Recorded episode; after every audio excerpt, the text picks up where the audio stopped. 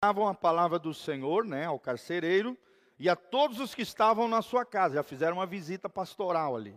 E tomando-os ele consigo naquela mesma hora da noite, lavou-lhes os vergões, né? Ou seja, o carcereiro lavou, é, lavou as feridas, os vergões do, do, do, do, de Paulo e Silas, que estavam ardendo, feridos, né? Machucados, e logo toda aquela família foi batizada, ele e todos os seus.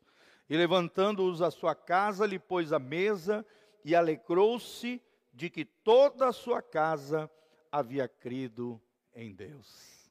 Vamos falar junto? Toda a minha casa, em nome de Jesus, vai crer em Deus. Amém, irmãos? Isso é muito importante que você se aproprie das promessas de Deus. Você se aproprie da palavra e adquira essa palavra, né? Absorva aquela palavra como uma realidade na sua vida. Vocês viram, nós lemos a última frase e nos apropriamos pela fé dessa promessa de Deus. Coisa linda, né? Louvado seja o nome do Senhor. Então, nosso tema hoje, se quiser anotar, qual é o espírito que te move? Vamos falar junto? Qual é o espírito que me move? Ou que te move, né? Nós vamos ver que nesse episódio existem dois espíritos dois tipos de vida, duas escolhas e dois destinos eternos. Primeiro, o espírito que, que, que possuía a jovem escrava. A Bíblia deixa bem claro que houve uma grande libertação nesse episódio.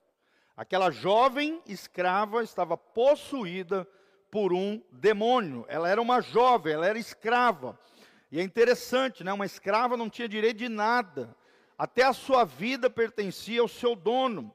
E assim como ela tinha um dono natural, ou seja, o seu senhor, que depois perseguiram, lançaram na cárcere Paulo e Silas, ela também era escravizada não somente pelo seu senhor, né, natural, seus donos ali, mas também era escravizada por Satanás e seus demônios. Olha que coisa terrível.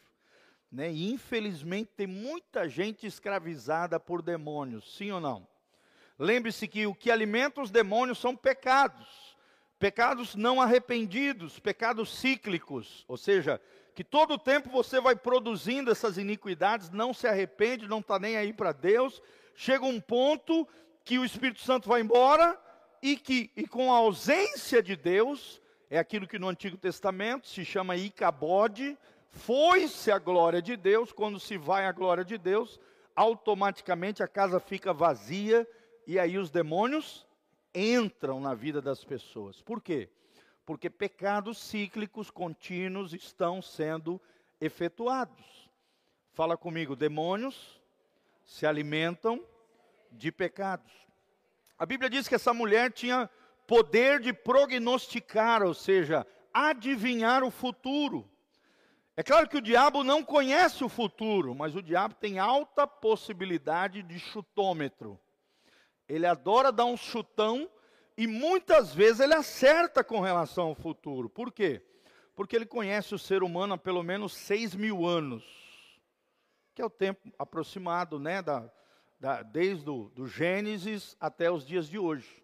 Então, Satanás é um especialista de ser humano, é um especialista de, de ver situações, né? Ele é um ser eterno, ele ainda está vivo e operante. A Bíblia diz: o mundo jaz do maligno. Então, apesar dele não ter a capacidade de ver o futuro, ele tem um chutômetro afiado. Todo mundo está entendendo o que é chutômetro, né? Ele chuta o futuro e muitas vezes acerta, porque ele conhece muito bem os problemas, as dificuldades humanas e toda sorte de situações que acontecem na experiência humana. Nós vemos na palavra que por meio de adivinhações, o diabo usava essa mulher e promovia lucro para os seus donos. Mas a adivinhação, o, o, a feitiçaria, né? Esse tipo de, de, de, de situação é proibido na palavra de Deus. Se você abrir aí na sua Bíblia, Deuteronômio 18, versículo 9, a Bíblia proíbe consultar mortos, a Bíblia proíbe a magia, proíbe os prognosticadores, os agoreiros, os adivinhadores de futuro. Isso é proibido do ponto de vista de Deus. Isso eram práticas abomináveis ao Senhor. Por quê, gente? Porque eram práticas das nações que foram expulsas de Canaã, e Deus diz a Israel que eles não poderiam fazer esse tipo de situação. Amém? Então, esse negocinho de ler a mão pela cigana, de ficar lendo horóscopo, de ficar correndo atrás de mestre esotérico, misticismo, búzios, cartas, tarôs, oráculos, né? E todas essas coisas relacionadas ao misticismo, esoterismo, a feitiçaria são proibidos, são abomináveis diante de Deus. A Bíblia diz ali mesmo em Deuteronômio 18, a Bíblia diz que nós temos que ser perfeitos. Ou seja, não se envolver com isso e não praticar essas coisas assim como faziam essas nações antigas, né? Os amorreus, jebuseus, os cananeus, todos esse monte de eus que existiam na época na terra de Canaã. A Bíblia diz que essa mulher gritava. E é interessante que ela gritava até coisas bonitas aqui com relação a Paulo e Silas. Sim ou não? Ela dizia: "Nossa, esses homens são homens de Deus e tal" como que alimentando o ego, né, dando um afago para Paulo e Silas. Aparentemente parece ser uma coisa inocente, aparentemente parece ser uma coisa bonita, sim ou não? Mas Paulo e Silas tinham uma virtude chamada discernimento de espíritos. Fala comigo, discernimento de espíritos. Ou seja, não é todo mundo que fala algo de bom de você que vem de Deus que tem a motivação pura. Muitas vezes o diabo usa pessoas para tentar inflar o teu ego, alimentar o teu ego, é, elevar o teu orgulho, prepotência, arrogância, e você tem que perceber que isso vem direto do inferno. A gente gosta disso, né? Receber né, um afago, receber né, das pessoas, nossa, a gente gosta dessas coisas. Só que a gente tem que cuidar, gente. Muitas vezes é o diabo que manda pessoas para elevar o teu ego e te fazer tropeçar. Porque a Bíblia diz que o orgulho precede o que, irmãos? A queda. Fala comigo, orgulho precede a queda. Ou seja, um orgulhoso logo logo vai levar uma rasteira do capeta. O mesmo diabo que promove o orgulho, altivez, arrogância, soberba, prepotência, que é a mesma coisa, palavras diferentes do mesmo feito, altivez, né, tudo isso. Sabe aquela pessoa que se acha? A qualquer momento o diabo vem e puxa o tapete. E Deus também às vezes produz situações para o quebrantamento desse tipo de gente, sim ou não? Sim. Toda vez que você acha que você já é bonzão, que consegue tudo, que não precisa dos irmãos, não precisa de ninguém, né? Principalmente, né? Os, às vezes os desigrejados, eles são tão bons que não existe igreja tão boa quanto a que ele colocou na cabeça dele. Irmãos, não é assim, nós temos que ter humildade, nós temos que reconhecer o valor dos outros, sim ou não? Né, tem gente mesmo que começa a tratar os pastores, que, que às vezes a gente fica anos estudando a Bíblia, anos, né, se preparando, fazendo cursos, teologia, estudando tanto. O cara entra na igreja com um, dois anos de crente, ele já acha que sabe mais do que o pastor. Ele entra na igreja, assiste meia dúzia de videozinho no YouTube e já acha que sabe mais do que o líder da igreja dele. Então tome cuidado, querido. O diabo quer promover orgulho, né? Quer massagear o teu ego. É isso que os demônios querem. Porque o diabo veio para roubar, matar e destruir. Se você for tomado pelo orgulho, o orgulho é o pai de todos os pecados. É interessante que o texto fala que essa mocinha, né, endemoniada, insistiu por vários dias. Ou seja, Satanás faz isso. Ele não desiste de nós até nos derrubar, até tentar nos fazer tropeçar. Ou seja, o diabo persevera na sua missão através da mentira, do orgulho, do pecado, do engano e da alimentação do ego.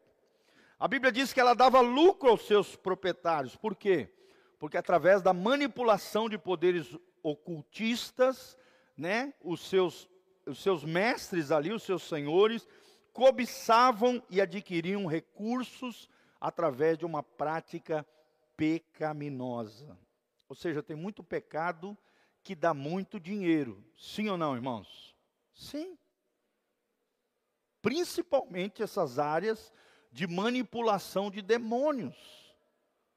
É, tem muita gente, infelizmente, se afasta de Deus, começa a entrar na umbanda, na feitiçaria, no encantamento, no satanismo, na quimbanda, em todas essas práticas esotéricas, místicas, contrárias à palavra de Deus, e aí cai na mão desses manipuladores que, para fazer um trabalho, um feitiço, um despacho, para trazer né, a pessoa amada, pede horrores de dinheiro, enganando, lesando as pessoas. Infelizmente, irmãos, muita gente cai nessa, assim como muita gente caía no tempo dessa mulher. De repente, Deus levanta, né, Paulo e Silas. E depois de um confronto com as trevas, né, Deus agiu ali de forma espetacular. Esse espírito que havia na jovem escrava era um espírito, né, que às vezes pode atuar com acusações, com mentiras, com manipulações, com injustiças, com agressões, ou seja, com violência e até com prisão. Nós vemos que o mesmo espírito que estava nela estava nos donos dela, e dos donos dela e dela acabaram levando eles para onde? Para agressões, violência, levaram chibatadas e toda essa situação. Provavelmente aqui a mocinha foi liberta, tá, gente? A gente não sabe, né? Mas provavelmente aqui, pelo menos, deixa entender que ela foi liberta aqui, é o que diz o texto sagrado. Não sabemos se ela continuou, né, se tornando uma discípula do Senhor Jesus, provavelmente, pelo que a gente compreende aqui no texto, mas os donos dela ficaram loucos de raiva. Sim ou não? Olha só como o dinheiro pode tomar o coração das pessoas, a avareza, a cobiça, a inveja, o, o, o espírito de manipulação, mentira, injustiça, pode levar até pessoas inocentes, honestas, homens e mulheres de Deus, a serem agredidos, a serem presos injustamente. Sim ou não, irmãos? Sim. Então, esse era o espírito da jovem escrava, um espírito de escravidão, endemoniamento, e adivinhação através de manipulações de espíritos demoníacos. Fala comigo, está amarrado. Esse espírito eu não quero. Mas infelizmente, gente, tem muita gente dentro da igreja com esse espírito. Espírito de Jezabel, espírito de Pombagira, sim ou não? Espírito de Zé Pilintra, espírito de Preto Velho, Espírito de Maria Mulambo, aquela pessoa lambona, né, desorganizada, tu vai na casa dela, é aquela casa imunda, um lugar imundo, sabe, um lugar mal cuidado, desorganizado, irmão, é um habitat para demônios. É verdade. Então, infelizmente, muitos desses espíritos demoníacos existem até na vida de muitas pessoas que frequentam igrejas. O espírito da menina, da jovem escrava. Agora existe um segundo espírito. Em nome de Jesus, eu quero profetizar que vai ser o teu espírito aqui, em nome de Jesus. Quem recebe?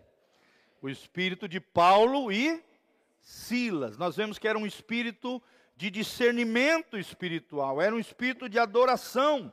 Ou seja, Paulo se irritou com a atitude daquela menina, mas reagiu de forma madura. Sim ou não?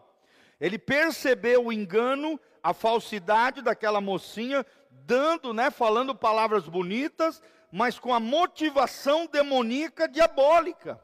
Ele percebeu a manipulação, ele percebeu que por detrás dela havia um espírito escravizante. E por isso foi se irritando, mas reagiu cheio do Espírito Santo. Amém? Virou para ela, repreendeu o demônio, e o que, que aconteceu com o demônio? O demônio saiu naquela mesma hora. E é interessante que mesmo preso, logo em seguida, né, sofreram ali, é, é, foram espancados, foram lançados na cárcere, mas mesmo ali presos no tronco, com correntes, mesmo lá naquela grota, naquele buraco, naquela prisão imunda, a Bíblia diz que eles oravam e adoravam ao Senhor. Amém?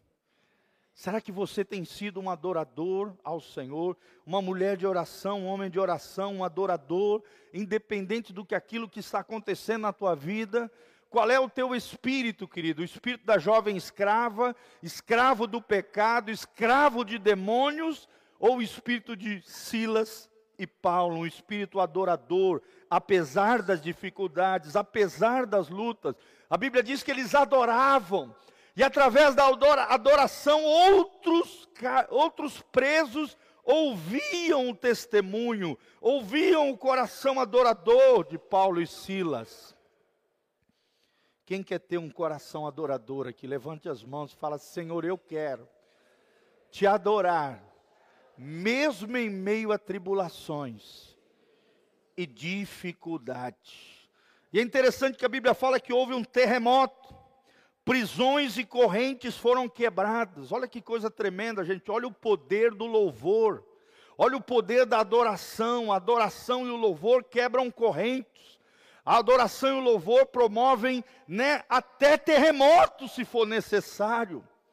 A adoração e o louvor espantam demônios, gente. E todos se soltaram, diz a Bíblia. Ou seja, a adoração liberta você e liberta todas as pessoas que estão ao seu redor. Meu irmão, o que, que você tem ouvido na sua casa, no seu carro? Tem muito crente que só escuta música do mundo, música mundana, música que só ensina coisa errada.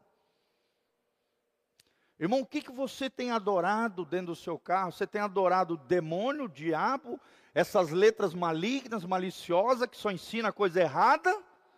Ou você tem escutado louvores, adoração, coisas que inclinam o seu coração para o céu? Louvores, adoração, né? Criando uma atmosfera de libertação, de cura no seu carro, na sua casa, no seu trabalho, na sua empresa. Eu acho lindo quando às vezes eu vou visitar algum irmão, alguma empresa, eu chego lá, a gente vê no som ambiente louvor e adoração. Olha que coisa tremenda, irmão. Você está atraindo para a sua empresa, para o seu negócio, para a sua casa o quê? Uma atmosfera do céu. Vocês acham que os demônios vão ficar num ambiente desse? Jamais. Coisa linda quando Deus acha no seu e no meu coração um coração de adorador. Apesar do espancamento que sofreram, e aqui eram 39 chibatadas, eram 40 pauladas, chibatadas, com aqueles chicotes terríveis, igual naquele filme do Mel Gibson, A Paixão de Cristo.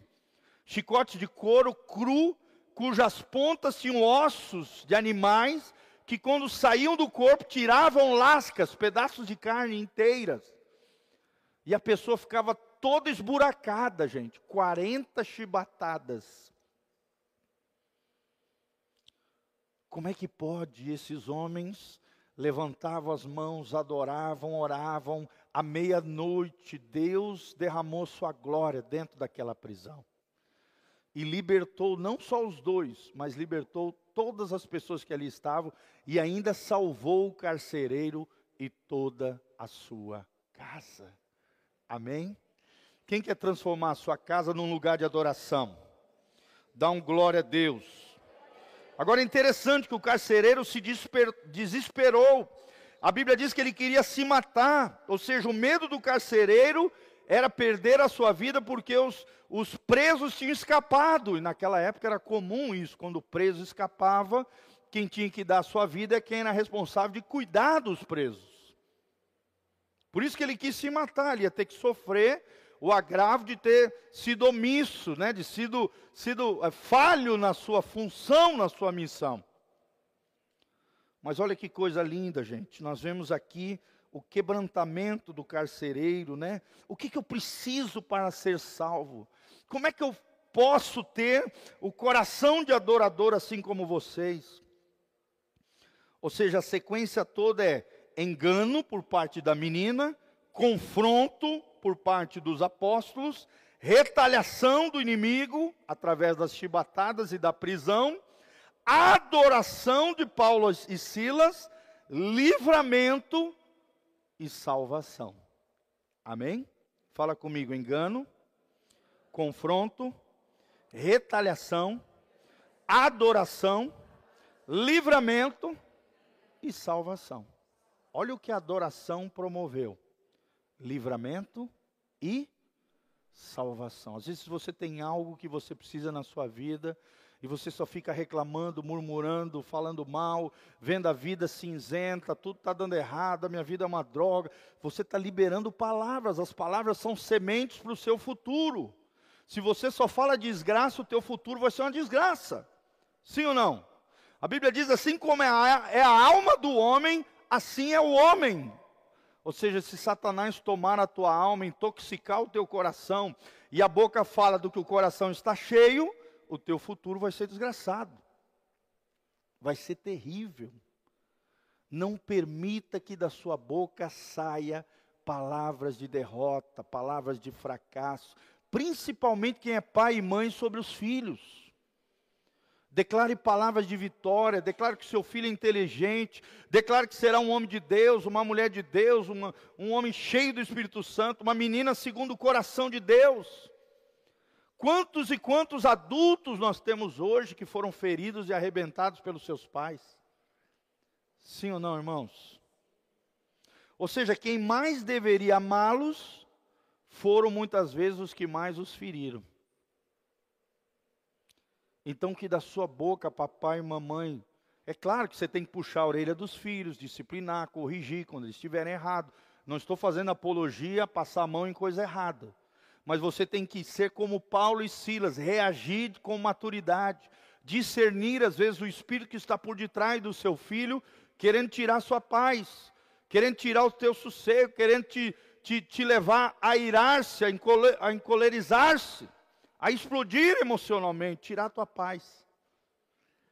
E você precisa repreender, às vezes, o demônio que está por detrás. Seja de papai, seja de mamãe, seja de cônjuge. Claro que não na frente dele, né? A mulher vira para o marido e fala: Sai, seu endemoniado. Não, não é assim. Você percebe que por detrás do seu cônjuge, né? ou dos teus filhos, ou dos seus pais, existe um espírito operando ali, vá no seu quarto, no seu lugar secreto, dobre o seu joelho e lá fale com Deus e repreenda aquele demônio que ele vai sair no nome de Jesus. Quem crê nessas coisas? Fala, eu creio, em nome de Jesus.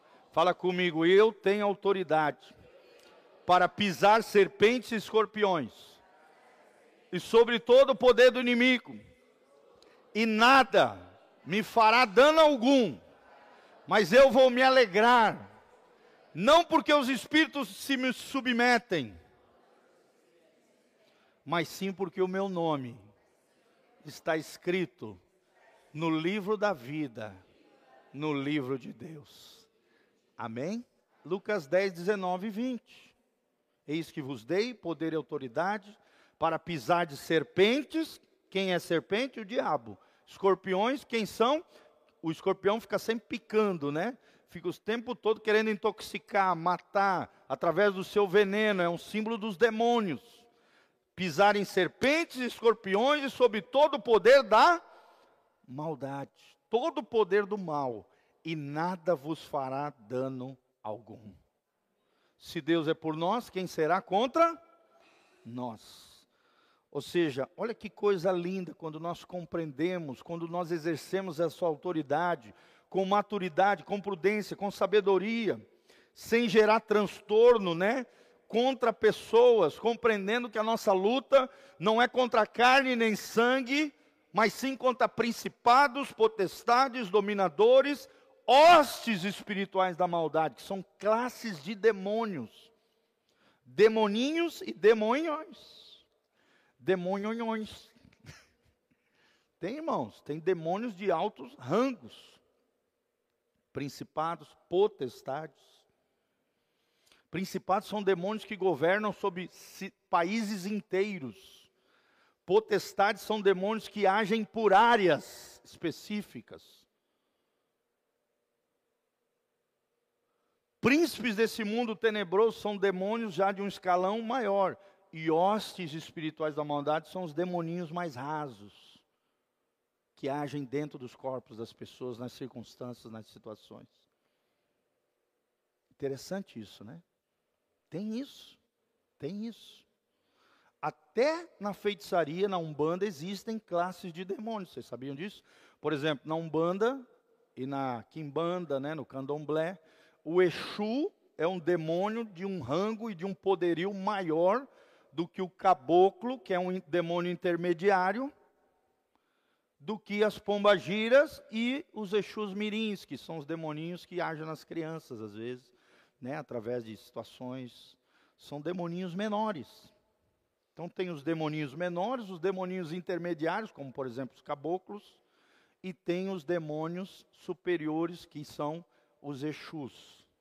Dizem os especialistas nessa área que tem Exu, ou seja, demônios, que são tão fortes que quando eles são incorporados na vida das pessoas, tem gente que até morre quando o demônio entra dentro do corpo da pessoa, querendo usar aquela pessoa como um cavalo como instrumento, como um meio para aquilo que ele quer fazer de devastação na vida dela e de outras pessoas. Existem isso, gente. Tem demônio que mata pessoas ao adentrar no corpo delas. Quem acredita nessas coisas?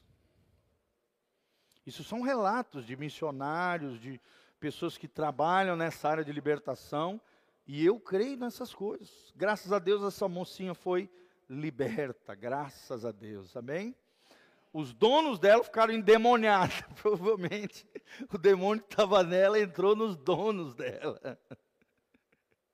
Ficaram endemoniados com raiva de Paulo e Silas.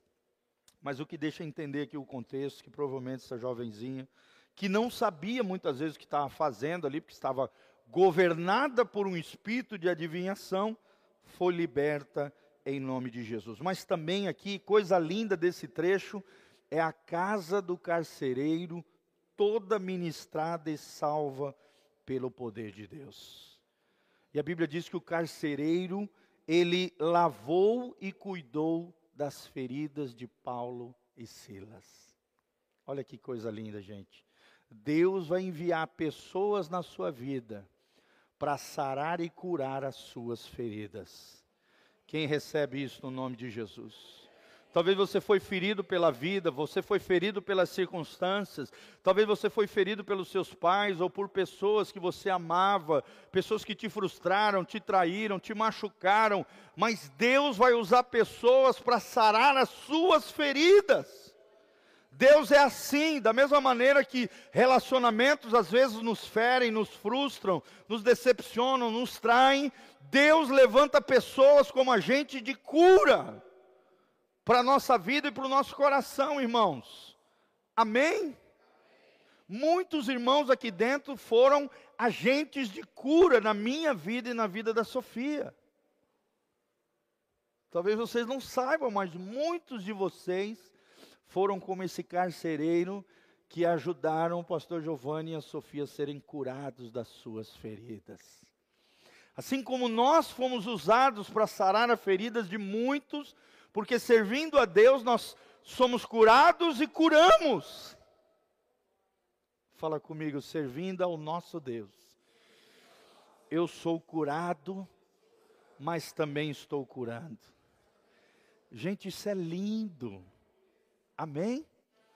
Afetos, relacionamentos, pessoas nos ferem, mas também amigos, pessoas, afetos promovem cura no nosso coração.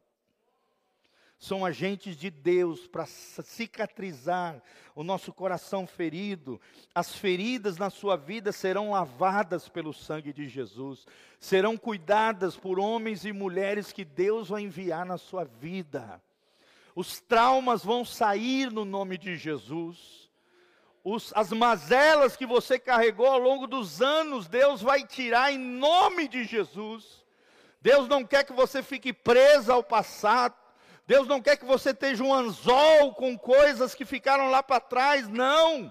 Deus quer enviar que seja pessoas simples, como um carcereiro, para sarar as tuas feridas. E é interessante que ele tinha acabado de ser salvo, ele tinha acabado de se batizar. Ou seja, Deus pode usar até recém-convertidos para ser uma bênção na sua vida, irmão.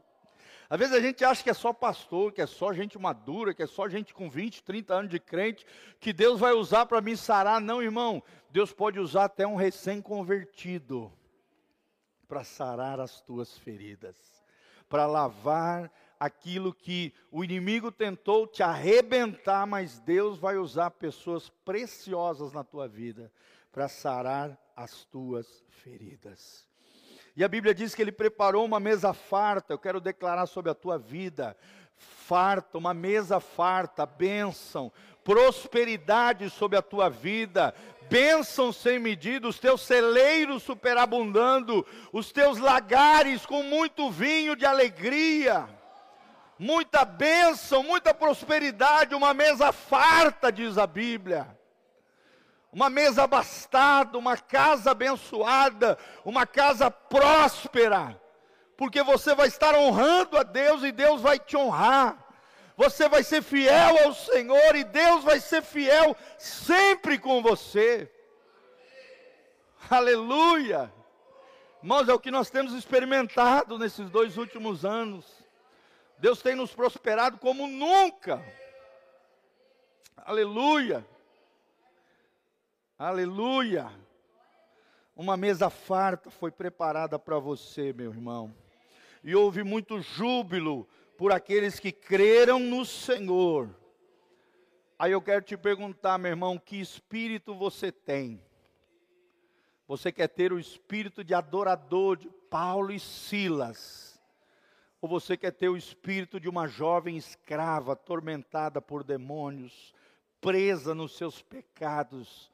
e em espíritos de adivinhação e mazelas. Você quer ser escravo do pecado, escravo da sujeira, governado pelo inimigo por através de pecados e iniquidades na tua vida? Ou você quer ser livre, liberto, governado pelo Espírito Santo, com um coração de adorador, lavado, curado pelo poder de Deus, através de pessoas simples que Deus vai enviar na tua vida? Que espírito você quer ter, meu irmão, minha irmã? Eu quero ter o espírito de adorador. Eu quero ter o espírito de Paulo e de Silas. Então coloque-se de pé, meu irmão, minha irmã preciosos. Aleluia, Deus. Dá-nos esse coração adorador apesar das dificuldades. Oh Deus, sou cantalaba suri andareja dalamaias. Começa a adorar o Senhor, querido. Levante as mãos para os céus. Fala para Ele, Senhor, eu quero. Eu quero ser filho. Eu quero ser cheio do Espírito Santo. Eu quero ser cheio da tua glória. Eu quero ser cheio da tua unção. Eu quero ser cheio da inteligência espiritual. Senhor, eu quero ser cheio do espírito de discernimento. Senhor, eu quero ser cheio da tua graça, da tua glória.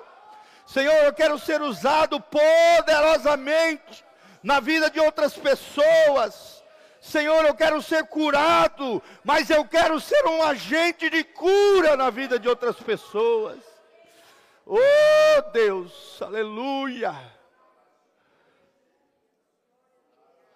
Querido, se você quiser esse coração de adorador, se você quer ter esse espírito vencedor, triunfante, Saia do seu lugar, vem aqui na frente. Eu queria que o pastor Rildo orasse por nós enquanto eu vou estar ali me posicionando na adoração. Saia do seu lugar, vem aqui